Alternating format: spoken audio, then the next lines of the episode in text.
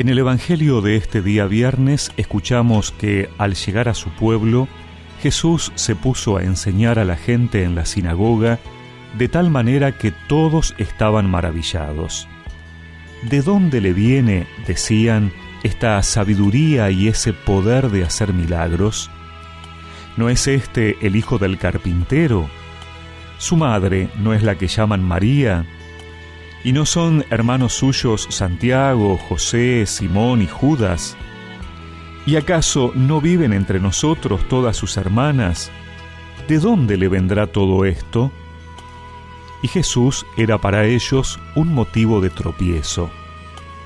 Entonces les dijo, Un profeta es despreciado solamente en su pueblo y en su familia, y no hizo allí muchos milagros, a causa de la falta de fe de esa gente.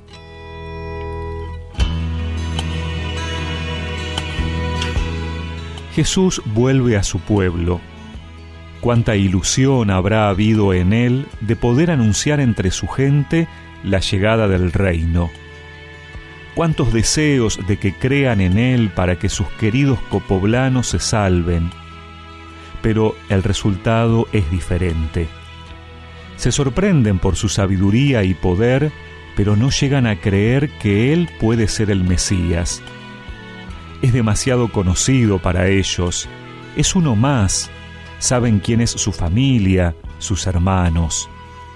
Recordemos que el hebreo y el arameo bíblico no tenían una terminología adecuada para distinguir con exactitud los distintos grados de parentesco, de ahí que también se llame hermano o hermana a los parientes más o menos lejanos. Y el resultado de este encuentro con sus compatriotas es decepcionante. Ellos se niegan a reconocer en el hijo del carpintero al enviado de Dios. No alcanzan a ver en las palabras y las obras de Jesús los signos de que ha llegado el reino de Dios de ahí la amarga afirmación de Jesús sobre el poco aprecio de que goza un profeta precisamente en su pueblo y su familia. Incluso el autor del texto deja constancia del fracaso expresando que Jesús no hizo allí muchos milagros a causa de la falta de fe.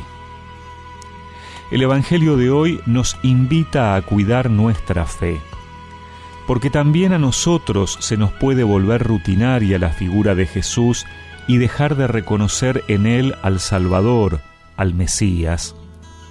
Jesús es Dios y es hombre, pero su humanidad no debe oscurecer en nosotros su divinidad. Podemos saber de su palabra y milagros, pero ¿creemos que Él es capaz de hacer hoy, aquí, entre nosotros, los mismos milagros? Que el Señor aumente siempre nuestra fe, para que ser familia de Jesús y conocerlo nos ayuden a confiar más en su poder.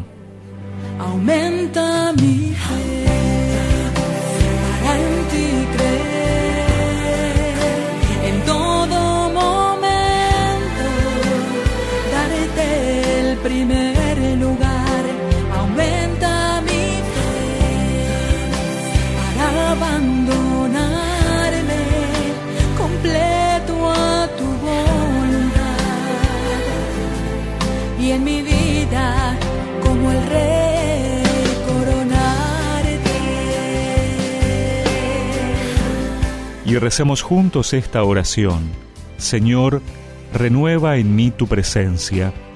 No me dejes caer en una fe rutinaria que me impida confiar en ti. Amén.